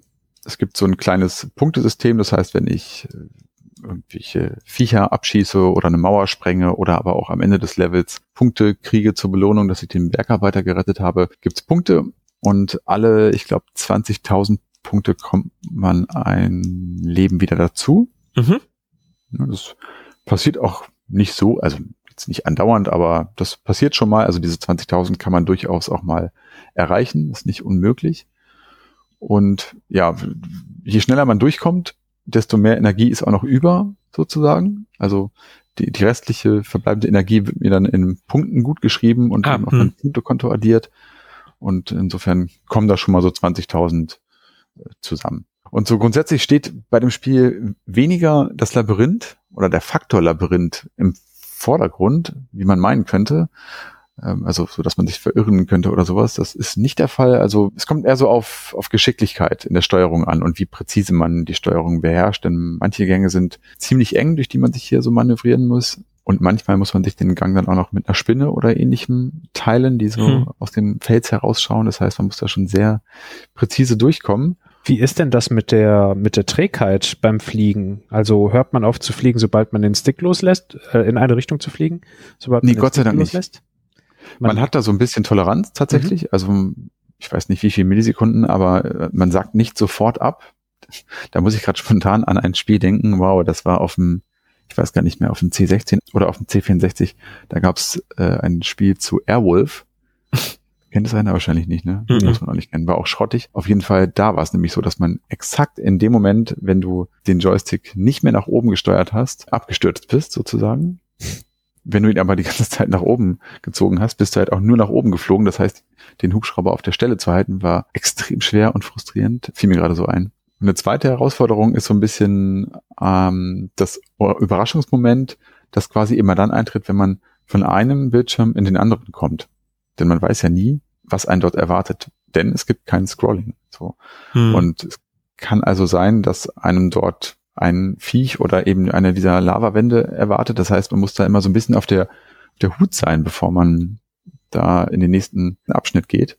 Das ist ja gemein. Ja, das kann frustrieren so ein bisschen. Und Also du hast ja eben gerade gesagt, das ist äh, weniger dieser Labyrinth-Aspekt, sondern Mhm. vielmehr, ja, mir kommt das so ein bisschen vor wie Lösen des Bildschirms. Also so ein bisschen, ich bin so im ersten Moment, also klar, irgendwie ganz anderes Spielsystem, aber an, an Werner Flash Bier erinnert. ja, kenne ich noch, aber boah, habe ich überhaupt kein, keine Erinnerung So, dran. so mehr. du, du, du guckst dir erstmal den Bildschirm an, also du kommst auf den neuen Screen und dann guckst du Ja. erstmal, okay, wo muss ich jetzt lang? Wie Mhm. löse ich diesen Bildschirm? Wie komme ich zu dem Typen, ohne zu sterben? Ja, also man muss immer so von Bildschirm zu Bildschirm denken, wo ein, ein der, der Kollege begegnet, beziehungsweise wie weit er noch weg ist, Mhm. kann man noch gar nicht abschätzen. Ne? Ach, du hast gar nicht auf jedem Bildschirm einen, einen äh, verschütteten. Nee, nee. Also das Ah, kann okay, ich vielleicht okay. mal kurz hinterher schieben. Also 20 Level, jedes Level besteht aus, ich sag mal, äh, vier bis 20 Bildschirmen. Mhm. Und äh, am letzten dieser Bildschirme, also der ja das Ziel eines jeden Levels ist, äh, wartet dieser Kollege auf mich, den ich Mhm. befreien muss. Und ich muss mich vorher erst durch 20 Bildschirme kämpfen, um dorthin zu kommen. Mhm, okay. Genau. Und insofern ist es schon so ein bisschen so, wie du sagst. Also man betritt diesen Bildschirm, muss dann relativ schnell scannen. Aha, okay, da muss ich lang, da ist eine Sackgasse, da versperrt mir irgendwas den Weg. Habe ich noch Dynamit? Ja, nein. Und sucht sich dann im Prinzip den Weg ja aus, aus dem Bildschirm heraus. Das dauert aber in der Regel auch nicht lange. Das hat man relativ schnell erfasst. Was noch so ein bisschen fies sein kann, ist, dass man sich auch selbst in die Luft sprengen kann. Also das heißt, wenn man eine Dynamitstange zündet, um eine Felswand aus dem Weg zu räumen, dann muss man sich von dieser Wand auch relativ schnell entfernen, damit man Mhm. nicht selbst von der Explosion umgehauen wird. Und unter Umständen kein Problem, aber es kann natürlich auch sein, dass nicht der Platz da ist, um schnell abzuhauen, weil zum Beispiel nebendran direkt so eine Lavawand steht oder weil möglicherweise gar kein Platz ist, um sich vor der Wand aufzustellen, weil ähm, links und rechts von der Wand abfallender Abgrund ist und darunter ähm, ein Magmastrom fließt oder sowas. Das heißt, man muss dann äh, schnell zurückfliegen und das ist nicht so ganz einfach. Also es kann auch mal vorkommen, dass man vor einer Wand, die einem im Weg steht, gar nicht landen kann, um einen Dynamit-Sprengsatz zu zünden. Das ist nämlich notwendig, weil das kann man nur tun, wenn man,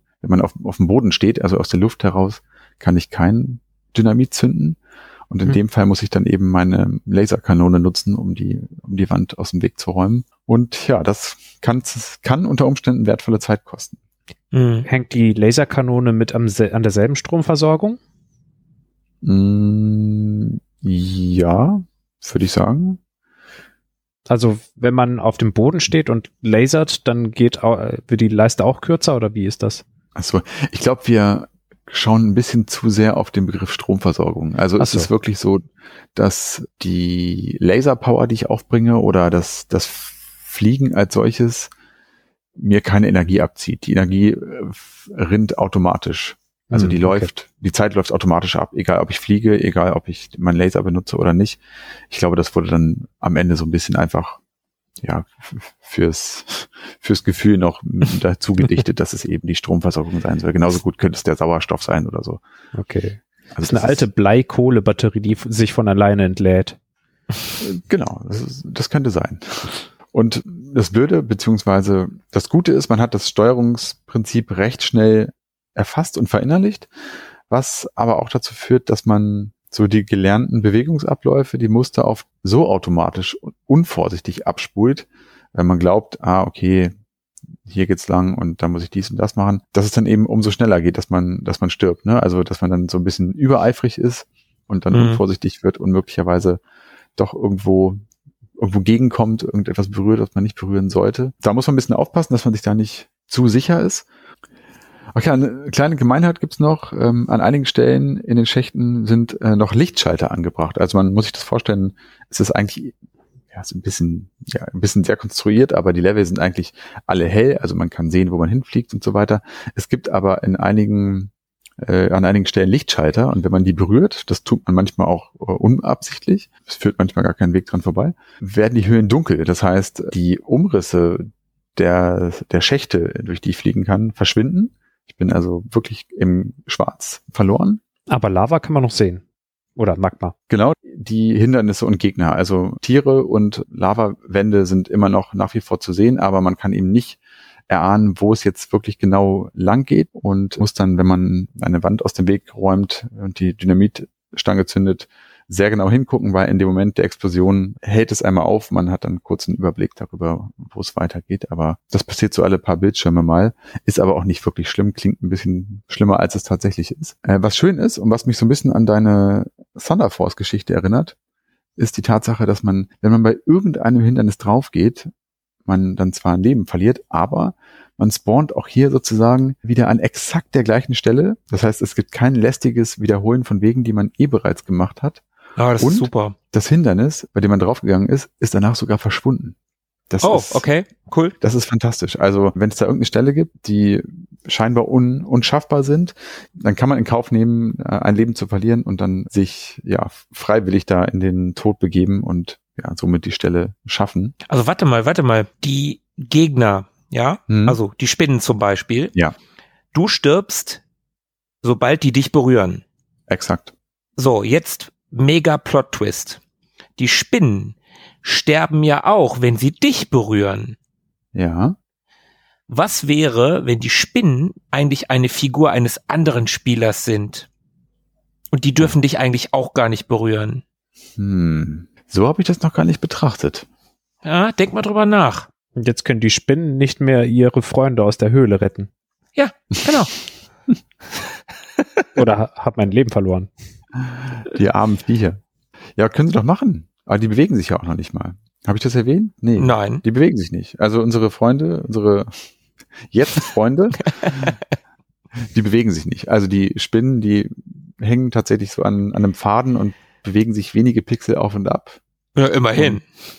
Die Schlangen schauen so moränenartig aus dem Fels heraus und wieder herein. Und die flatternden Fledermäuse bewegen sich auch nur in einem Radius von wenigen Pixeln. Also die haben relativ kleinen Bewegungsradius. Ich glaube, diese Hm. fliegenden Motten oder was es sein soll, die haben etwas größeren Radius, aber eigentlich bewegen die sich nicht. Und schon gar nicht auf einen zu oder sowas. Ja, guck, siehst du, das, das unterstützt meine Theorie ja sogar noch. Die wollen dich gar nicht angreifen. Ansonsten würden sie doch auf dich zukommen. Äh, ja. Ich halte das für sehr wahrscheinlich. Aber wie erklärst du dir dann, dass ich Punkte dafür bekomme, wenn ich sie abschieße? Das, das, ist, das weiß ich nicht. Wie erklärst du dir, dass zum Beispiel Arbeiter im Amazonas Geld dafür bekommen, dass sie Bäume roden und äh, ab, absägen, abholzen? Ein fantastischer Vergleich. Das finde ich auch. ich stell nur Fragen. Ich sag's ja nicht, ne? Also es ist, ne? Ich will damit nichts aussagen, ich will nur Fragen stellen. Mhm, mhm, mhm. Ich hole mir direkt morgen mal ein paar Bierkisten, dann kann ich auch wieder ein paar Fußballfelder äh, Aufforsten. Regenwald wettmachen. Ja, super. Okay, jetzt habe ich in etwa eine Vorstellung, wie das Ganze so zusammengesetzt ist äh, vom Gameplay her, aber wie sieht's denn aus? Ich kenne ja nur diese rudimentäre Geschichte mit den äh, Duplo-Klötzen vom Atari. Das Spiel ist zwar schon alt und wie gesagt relativ simpel, aber ich finde, es macht im Vergleich zu anderen Spielen aus der Zeit trotzdem eine ganz gute Figur. Und der Roderick, den man da spielt, ist so ein kleines Männchen, der ist vielleicht so naja, bisschen größer als ein Lemming ist er schon, also vielleicht so 20, 30 Pixel oder sowas. Der hat ein blaues Oberteil an und eine weiße Hose und einen roten Helm und das Ganze, ach so, das habe ich auch noch nicht erwähnt, äh, spielt sich in so einer seitlichen Draufsicht ab und äh, die Stollen selber sind schwarz gehalten, also der Hintergrund ist erstmal per se schwarz, wobei die Farben des Erdreichs das so um einen rum die, die Gänge formt, die Schächte formt, die wechselt, die ist mal gelb, die ist mal bläulich, die ist mal grau, also allein da ist farblich schon ein bisschen Abwechslung im Spiel und ist so eigentlich ganz hübsch und farbenfroh, so für ein Spiel aus der Zeit. Und auch die Stollen selber sehen eigentlich ganz cool aus, finde ich, sind relativ nett ausgestaltet. Man kann durchaus so ein bisschen Moosbewuchs erkennen und so hängende Spinnenweben, wie man sich das so vorstellt. Also unter der Erde so Spinnenweben mit, mit Erd, mit Erde gemischt irgendwie. Irgendwas, was so da von der Decke hängt. Das sieht, sieht schon ganz nett aus. Und sowas kann man schon ganz gut erkennen. Und ja, wie gesagt, Animationen gibt's relativ wenige. Also die, die Tiere und so bewegen sich kaum und insgesamt ist es sehr ruhig dort unten. Also es ist kein, kein aufregendes Spiel. Und es gibt übrigens auch keine Musik oder so, weder im Spiel selber noch im Titelscreen, auf dem übrigens auch der Autor John Van Ryzen namentlich erwähnt wird, wie das in der Zeit damals so üblich gewesen ist, als wäre das so, so ein richtiges Autorenspiel, was äh, von ihm präsentiert würde. Aber ansonsten kann ich über den John Van Ryzen auch nicht allzu viel berichten. Also er ist Amerikaner, kommt aus New Jersey und hat eigentlich Elektrotechnik studiert. Und es war dann so, dass er einen Ferienjob hatte und irgendwie in die Branche gerutscht ist, weil er bei einem Hersteller von Handhelds Prototypen gebaut hat. Und da ist er irgendwie in die Branche reingerutscht. Und er hat dann noch an diversen anderen Spielen für Activision mitgearbeitet, aber Hero und sein zweites Spiel äh, Cosmic Commuter waren tatsächlich so seine einzigen beiden Autorenspiele. Und viel mehr kann ich über den ehrlicherweise auch gar nicht berichten. Da geht mir durch den Kopf, wenn ich mir das so anhöre, dann ist das schon ein quasi meditatives Spiel, also nicht meditativ im Sinne von es bringt einen herunter, sondern man muss sich selber schon so beherrschen, dass man sich runterbringt, dieses nicht impulsiv, ach ja, ich weiß, wie das Spiel läuft, ich husch hier mal um die Ecken, sondern dass man sich immer zurückhält und denkt, im nächsten Bildschirm könnte irgendwo eine Gefahr lauern. Ich gehe jetzt ganz behutsam und besonnen damit um. Und es gibt keine Musik, die einen aufpeitscht, sondern die pure Stille und man muss die auch aushalten können. Also da, da, Ja. da gelangt man doch irgendwann so entweder an seine Grenzen und ist davon genervt oder man hat sich total beherrschen gelernt, oder? Eher so ein bisschen was von, von letzterem, also meditativ, naja. Aber nee, es ist schon richtig. Also Also wenn man richtig blöden, stressigen Tag hatte, dann kann man auf seinem Tisch mit, mit so einer Harke in so einem kleinen Zen-Garten äh, rumhaken im Sand oder man kann Hero spielen. Es ist eine Art 8-Bit-Zen-Garten, ja. Okay, das ist cool. Vollkommen richtig. Ja. Tobi, du bist übrigens in ganz guter Gesellschaft, muss ich sagen, weil der Metal Jesus, das ist ein ziemlich bekannter YouTuber, Mhm, Kenne ich. des äh, Hero ist eines seiner absoluten Lieblingsspiele. Oh, tatsächlich. Okay. Mhm. Der hat mal ein, Dann habe ich es bei dem gesehen. das kann sein, weil bei dem habe ich nämlich auch Hero mal gesehen. Da hat er das vorgestellt und wollte den Leuten Hero nahebringen. Ah, okay. Ja, zu Recht. Denn äh, bei mir ist es so, also Hero wird dem Namen unserer Reihe, also unserer Lieblinge-Reihe, wirklich zu 100 Prozent gerecht. Denn das Spiel ist wirklich schon seit vielen, vielen Jahren eines der Spiele, die ich immer wieder gerne spiele. Hm. Und ich habe es in Vorbereitung auf die Folge auch wirklich mal wieder gespielt, bin bis in Level 15 gekommen. Auf meinem GPI-Case habe ich das gespielt, mit dem C64-Emulator. Oh, schön. Und das war auch immer noch relativ frustfrei und hat auch echt Bock gemacht.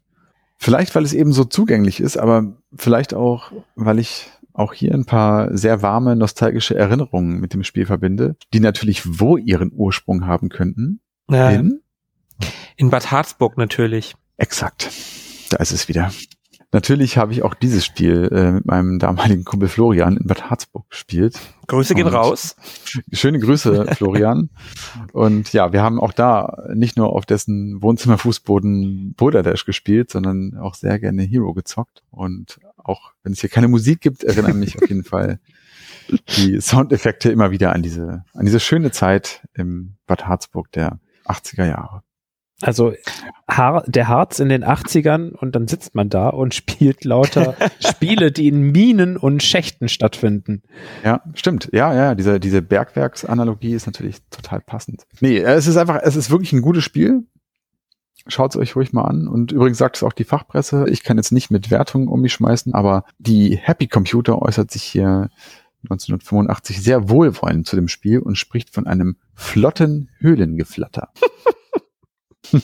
Okay, das ist, das ist, ja, ich weiß gar nicht, ob ich das sogar noch geiler finde, als dass man Shoot'em Ups früher einfach nur als Ballerspiel bezeichnet hat.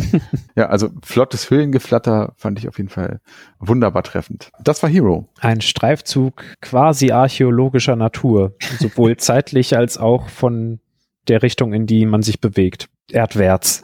Dann bin ich aber sehr gespannt, wo Filippo uns jetzt mit hinnimmt. Na, ihr kennt mich doch. Ich nehme meine Dynamitstange, die ich natürlich nicht angezündet habe, und passe sie dir vorsichtig rüber.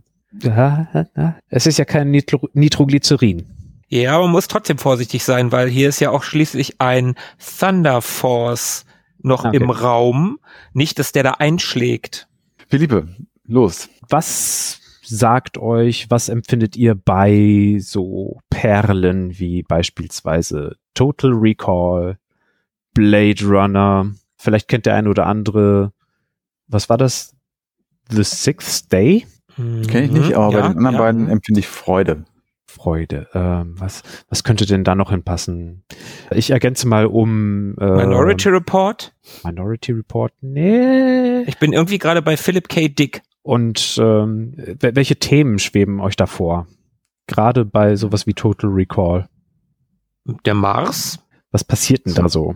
Da geht's um Sauerstoff. Jemand, der nicht der ist, der glaubt zu sein. Genau. Und bei Blade Runner haben wir ja auch irgendwie so sowas in der Art. Mhm. Jemand, der glaubt, ein Mensch zu sein, aber eigentlich ein Replikant ist. Äh, Spoiler-Alarm! Äh, äh, Entschuldigung, Entschuldigung, Film von 82, ich glaube, das kann man machen. Das weiß der Zuschauer doch nicht, dass er ein Replikant ist und kein Mensch. Außerdem, außerdem äh, kommt es da ja auch noch mal ganz stark darauf an, welche Version dieses Films man guckt. Ob es ein Voice-Over gibt oder nicht. Ähm, und dann habe ich noch sowas wie das fünfte Element und Lucy. Ja, Luc Besson, beides, starke Frauenfigur. Ja, krass. Das passt total gut. Und jetzt schmeißen wir alles zusammen, was wir jetzt so um die Ohren ge gehauen bekommen haben. Okay, eine starke Frauenfigur, die nicht so richtig weiß, ob sie die ist, die sie zu sein glaubt. Und erhalten Remember Me. Warte mal, Remember Me. Das Spiel fragt dich schon quasi, Remember Me? Warte mal, ich erinnere mich da an was. Da gab's mal einen Song, der so hieß, oder? genau. Bei der Recherche nach dem Spiel habe ich ständig den Song vorgeschlagen bekommen. Von Blue irgendwas? Da bin ich kurz überfragt. Das Es gibt auch einen Film, der so heißt übrigens. Mit Robert Pattinson. Habe ich nicht gesehen. Jedenfalls, dieses Remember Me ist 2013 auf der PlayStation 3 erschienen. Und auf der Xbox 360 und auf dem PC. Daher kenne ich das. Ja, ja, ich habe gerade mir mal das Cover angeguckt. Habe ich Und noch ich- nie gehört. Kann mich an den Poppes erinnern. Ich muss sagen, er lenkt die Blicke nicht extrem weg von sich. Das, da, da würde ich so weit mitgehen. Ja. Und da sieht man eben schon die starke Frau, die Protagonistin, und im Hintergrund sieht man auch den Eiffelturm und daneben ganz viele futuristische Hochhäuser. Und wir sind im Neo-Paris des Jahres 2084. So wie die Leute von Don't Not Entertainment sich das vorgestellt haben. Das ist so eine Truppe an Leuten, die zusammengewürfelt ist an alten Mitarbeitern von Ubisoft, von Electronic Arts und Also nicht unbedingt so die allerkleinsten Köpfe, sondern schon Leute, die eine große Firma im Hintergrund hatten in ihrer Biografie und sich 2008 zusammengefunden haben, lange, lange entwickelt haben und eine neue eigene IP entwickeln wollten. Und eigentlich wollten sie sich ursprünglich mit ähm, globaler Erwärmung auseinandersetzen. Also schon irgendwie so, wie gehen wir mit einem Planeten um? Welche Ressourcen und Rohstoffe gibt es da? Welche großen Regelsysteme gibt es? Mhm. Also machen wir aus unserer Erde einen Mars oder machen wir aus dem Mars eine Erde? Ist schon ein Thema, was euch äh, gleichermaßen hätte beschäftigen können. Aber nach und nach haben sich Don't Not gedacht, ja, schon wichtig. Mit unserem Medium haben wir aber eine andere Möglichkeit. Da können wir ein anderes Thema ansprechen. Nämlich, was machen soziale Netzwerke mit uns? Und das Ganze im Jahr 2013 ist jetzt nicht die, die allerprogressivste Herangehensweise, aber schon früh, finde ich wie, ja. wie früh sie das äh, so angegangen sind. Dieses äh, Hinterfragen und vielleicht auch Kritisieren von, du legst deine Erinnerungen irgendwo ab und äh, hast irgendwo Fotos und äh, fütterst dein Profil und gehst immer wieder drauf zurück oder noch nicht mal auf deine eigenen Erinnerungen, sondern guckst dir die Inszenierungen und Erinnerungen anderer Leute an und ja. lebst einfach nur das nach. Und wer bist du eigentlich selber und wer sind die anderen Leute und was soll das überhaupt? Und das Ganze haben die einfach mal in Black Mirror-Manier auf die Spitze getrieben. Und unter Umständen könnte man das für völlig Hanebüchen an den Haaren herbeigezogen überzeichnet halten.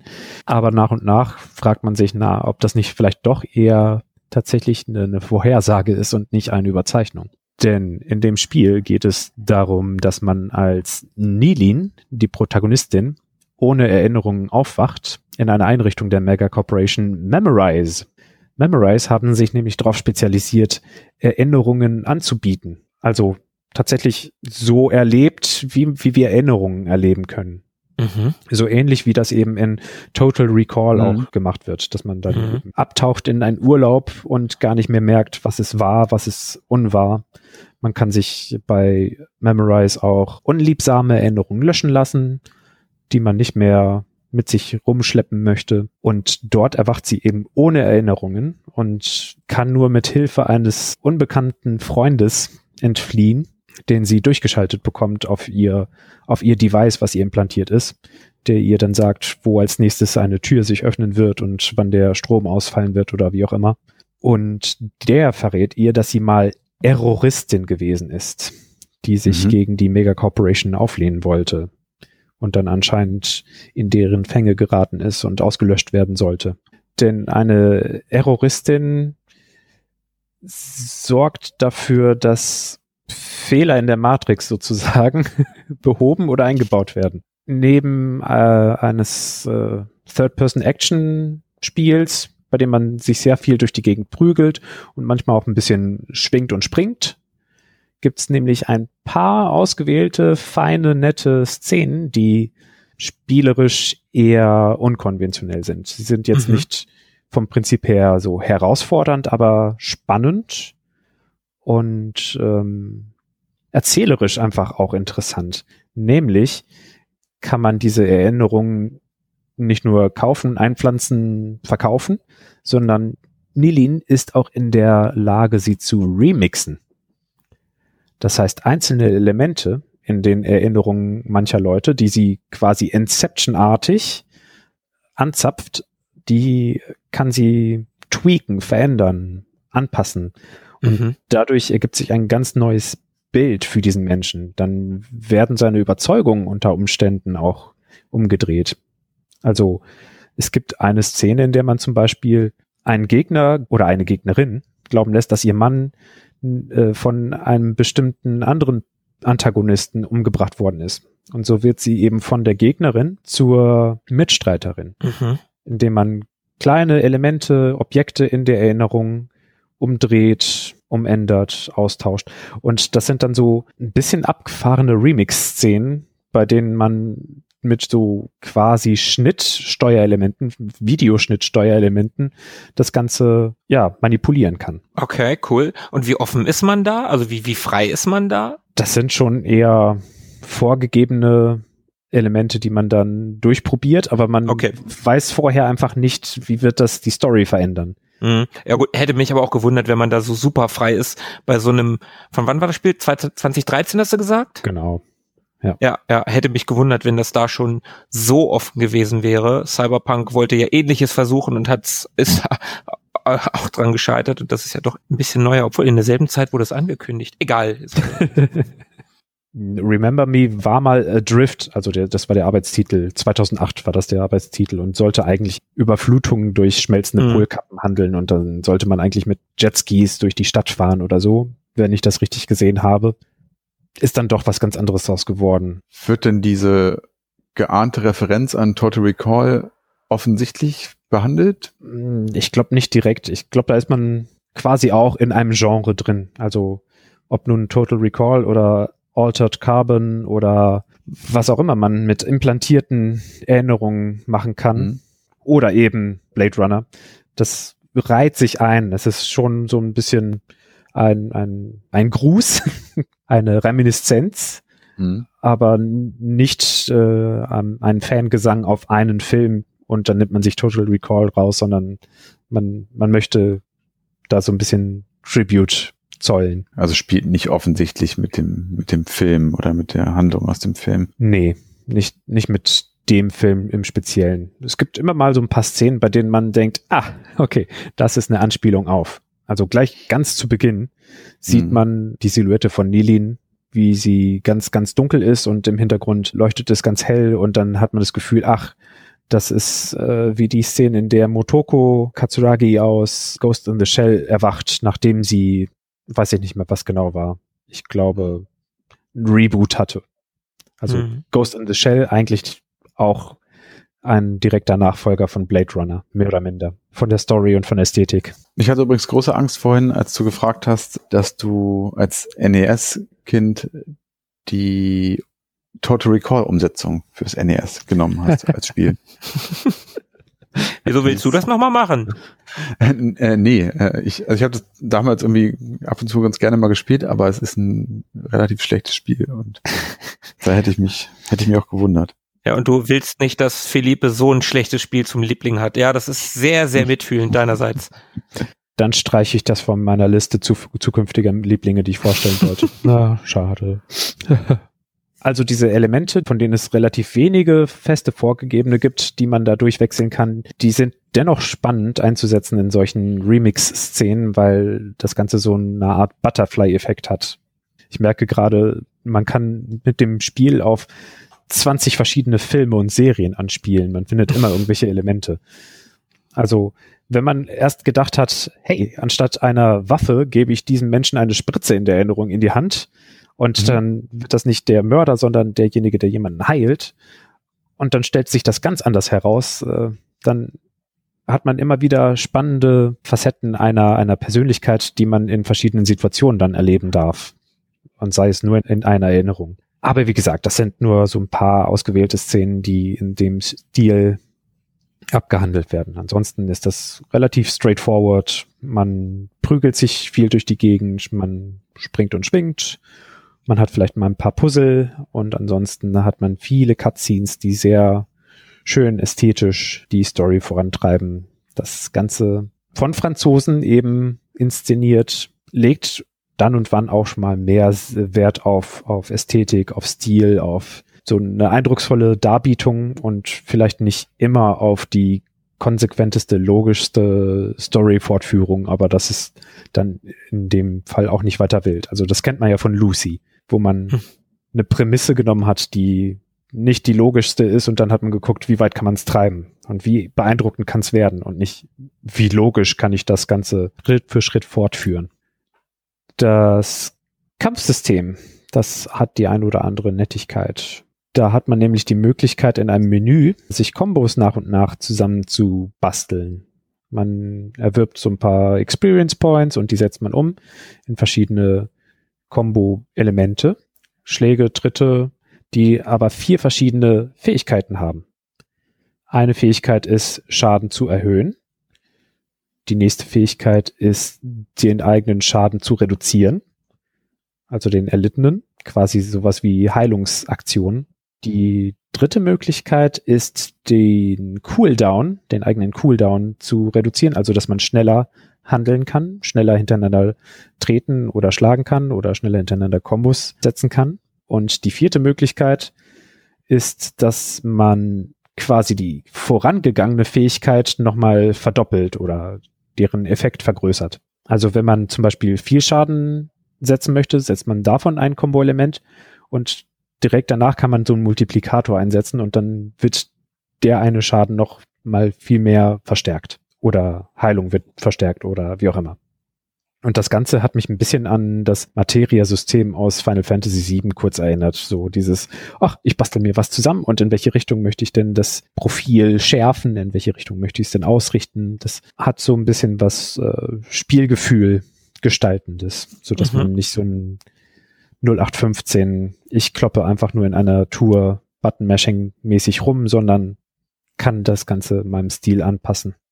Nach und nach ist es dann vielleicht doch bisschen generisch in den Kampfsequenzen, aber nicht frustrierend, nicht blöd und vielleicht manchmal ein bisschen langweilig, wenn sich das zu sehr wiederholt, also wenn zu viele Schergen auf einen losgejagt werden.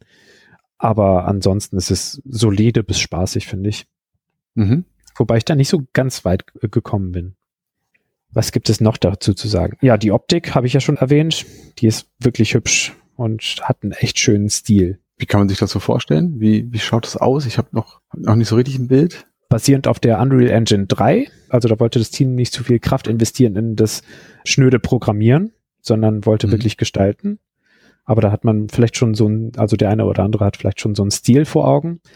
Und man hat da immer noch sehr viele Elemente von Paris, die aus dem 18., 19., 20. Jahrhundert stammen. Also sehr, sehr viel Jugendstil, sehr viel klassisches oder neoklassisches und das Ganze eben immer ergänzt durch so ein paar moderne Applikationen. Also hier ein Flatscreen und äh, dort noch eine LED und woanders noch mal ein autonom fahrendes Müllfahrzeug oder so durch total hübsch gestaltete Saint-Michel-Gassen oder so. Ja. Mit Kopfsteinpflaster und äh, Springbrunnen auf Plätzen und Boulangeries und äh, Charcuteries und so die links und rechts die Straße säumen. Obwohl ich das Spiel auch nicht wirklich kenne, aber es erinnert mich gerade so ein bisschen von dem, was du erzählst, an das Spiel, was Markus mal vorgestellt hat, an Bioshock Infinite. Mhm, mhm. so von der Ästhetik so ein bisschen. Genau. Geht das in die Richtung? Würde ich schon sagen. Ja. Also dieses Aufgreifen von klassischen Designästhetiken und das Ganze wird dann so ein bisschen aufgepimpt. In Bioshock Infinite war es aber so ein bisschen steampunkig. Nee, nicht ganz. Ja, ja doch, doch, doch würde ich doch sagen. Steampunkig. Und bei Remember Me ist es einfach nur krasser Futurismus. Mhm, okay. Aber es, Remember Me ist doch Third Person, oder? Mhm, genau. Third Person Action Adventure, so das, was heute alle spielen wollen. Ja, mehr Action als Adventure, aber ja. Und es ist doch auch Story-driven, oder? Es ist sowas von Story-driven. Also das, was man schon bei The Last of Us hat. Mhm. Dieses relativ klar, schlauchige, geradlinige. Das wird bei Remember Me noch ein bisschen krasser umgesetzt. Da kann man sich so gar nicht verlaufen. Folge einfach dem Schlauch. Mhm. Und noch heftiger ist, dass man bei den Kletter- und Sprungpassagen eben auch diese gelben Kanten aus, äh, aus Uncharted überall sieht, ja, ja. damit man weiß, wo man überall mhm. hinspringen muss. Jeder Sprung gelingt und in der Augmented Reality UI sieht man auch noch überall Pfeile, die einem sagen, wo die gelben Kanten sind. Oh Mann. Ein schöner Service. Man, man könnte es auch als übertrieben bezeichnen. Da hat man dieses gepunktete rote Linie-Problem. Wenn man eine unfassbar schön gestaltete Welt hat, wo man 360 Grad Schönheit um sich herum hat, aber man achtet nur noch auf die nackten Spielhinweise, das kann einen so ein bisschen aus der Immersion herausholen. Da ja, würde ich schade. lieber ein oder zweimal öfter irgendwo abrutschen und, und hinfallen und einen alternativen Weg finden und nicht so viel auf Vereinfachungen des, des Gameplays achten. Ja, echt schade. Und das äh, ist jetzt von der von der Rezeption her, also von von den von der Fachpresse her echt nicht gut weggekommen. Weil eben sehr schlauchig, weil eben spielerisch oder vom Spielprinzip her manchmal wirklich nicht herausfordernd oder manchmal auch ein bisschen repetitiv. Aber wenn man sich dessen bewusst ist und die Ästhetik genießen möchte und die Story, dann ist das absolut zu empfehlen. Also wenn man so ein bisschen Erwartungsmanagement Management betreibt, dann ist das ein absolut großartiges Ding das hat mich so ein bisschen wieder zum, zum Spielen geholt. Nachdem ich jetzt Driver San Francisco durch hatte, dachte ich, pff, was gehe ich denn jetzt von meiner, von meiner Pile of Shame an? Irgendwas, was ich noch nicht durch habe. Hm, hm, hm. Mhm. Und da sind eben auch so eigentlich ziemlich herausragende Titel wie aus der Metro-Serie so ein paar Teile oder wie heißt denn dieses Spiel mit dem Zusatz The Line? Spec Ops. Ja, Spec Ops, The Line. Das ist ein fantastisches Spiel. Ja. Sowas wartet auch noch darauf, dass ich es mal durchspiele. Aber jetzt gerade hat Remember mir gesagt, ne, du möchtest jetzt gerade ein bisschen Neo Paris durchstreifen. Alter Schwede, und den direkten Liebling draus gemacht. Also, wenn mich jemand zu einem Medium wieder zurückholt, dann verdient es auch erstmal so ein Liebling. Mhm. So war das mit Stranger Things auch, als ich dachte, pff, Netflix kann ich auch kündigen. Wofür braucht, oh, was ist denn das? und dann klebt man dran fest.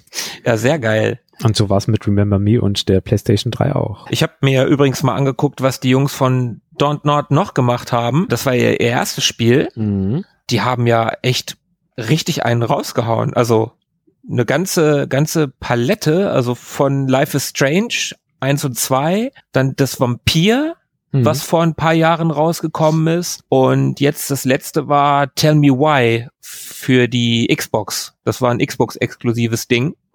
Und also gerade bei Life is Strange, da geht's ja auch um veränderte Erinnerungen, um Dinge, die man verändern kann. Mhm. Also da haben sie das Thema durchaus auch wieder aufgegriffen. Das habe ich ja mal angefangen zu spielen. Ich, das liegt auch noch auf meinem Pile of Shame. Geht mir genauso. Also ist auch das einzige andere, was ich von denen kenne. Life is Strange. Die anderen kannte ich überhaupt gar nicht. Noch nicht mal so vom, vom überhaupt mal irgendwo gesehen haben. Aber Life is Strange habe ich so ein bisschen angespielt.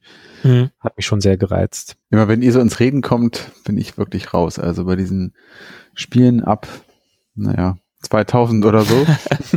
da habe ich wirklich sowas von nichts zu melden. Tobi, für dich machen Philipp und ich mal eine Liste mit Spielen, die du gespielt haben musst.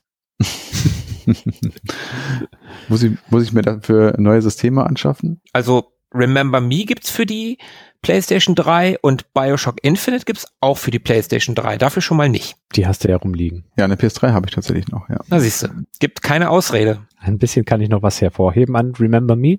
Wie sollte es bei mir anders sein? Die Musik.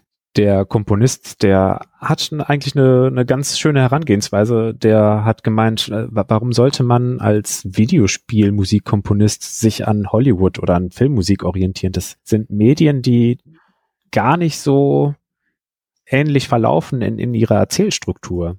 Während bei einem Film ganz klar ist, wann welcher Spannungspunkt gesetzt werden muss, ist es doch beim Videospiel ganz anders und da kann man nicht irgendwie was vorher komponieren, was dann klar macht, Achtung, jetzt wird's spannend oder nicht. Und mhm. ihm ging es dann auch sehr viel darum, nach und nach sich dynamisch generierende Musik möglich zu machen. Aber das ist nur das eine. Das andere war, als ihm die Story von Remember Me gepitcht wurde, dachte er, was? Wie? Was? Nee, ich bin nicht mitgekommen. Was? Worum geht's? In welcher Welt?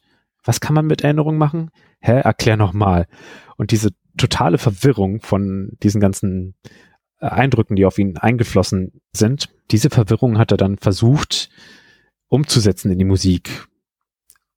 Und das Titelthema hört man erst ganz am Ende des Spiels. Und vorher hört man mhm. immer nur total zerlegte, zersetzte Versatzstücke, die elektronisch manipuliert sind, so dass sich das, also dieses elektronische Manipulieren von, von organischen Erlebnissen komplett durchzieht durchs Spiel. Von der mhm. Story bis in die Musik.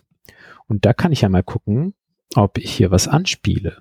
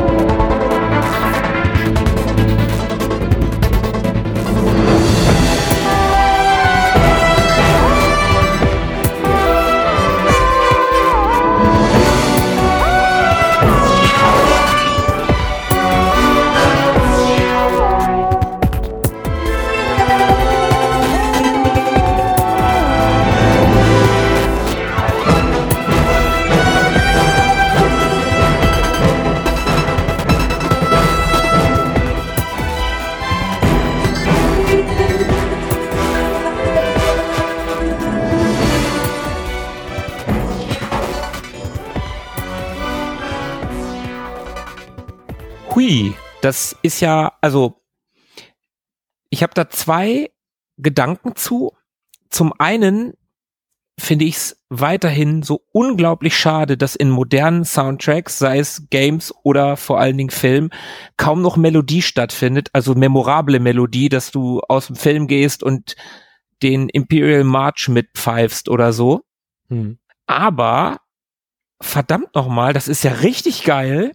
Das fand ich richtig gut, wie das mit diesem, war das dieses Instrument aus Bell und Ted, wo die mit der, mit der Antenne der Theremin.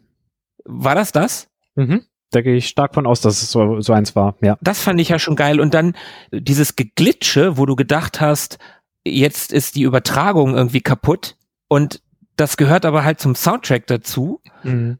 Wenn du dann halt weißt, woher es kommt, aus welchem Spiel es kommt, worum es in dem Spiel geht, dann ist das so cool eingesetzt. Und ich denke mir wieder, wenn der Soundtrack jetzt noch eine geile, memorable Musik hätte, wo du denkst, ja, das, das geht mir nicht aus dem Kopf, dann wäre das, dann, boah, richtig gut. Also stilistisch fantastisch, richtig, richtig gut. Hat mir richtig gut gefallen. Wer weiß, vielleicht werde ich es ja irgendwann schaffen, es durchzuspielen und dann weiß ich, wie das Titelthema tatsächlich klingt. Denn das ist ja jetzt nur die, äh, die Frankenstein-Version davon. Aber ah, die fand ich richtig gut. Also gerade so, das ist ja, boah.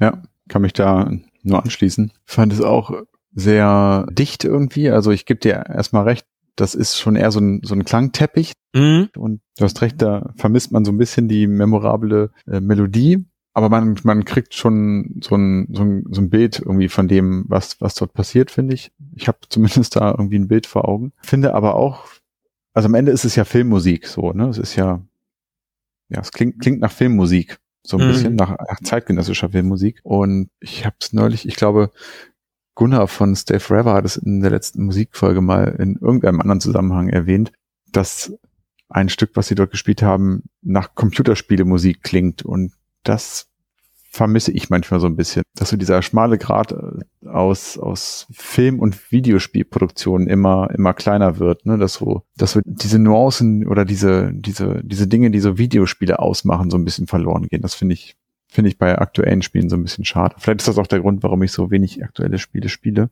Das vermisse ich so ein bisschen. Nicht umsonst heißt unsere Kategorie ja auch Themes like yesterday, also dass da irgendwo ein Theme ist, was man wiedererkennt. Ja. Ich fand es trotzdem richtig gut. Da hat er ein 70-köpfiges philharmonisches Orchester genommen und lauter Leute, die Jahre ihres Lebens darauf aufgewandt haben, ähm, an ihren Instrumenten zu, zu Virtuosen zu werden und eine riesen organisatorische Leistung erstmal eingefordert und äh, dann auch noch kompositorisch eine Riesenleistung.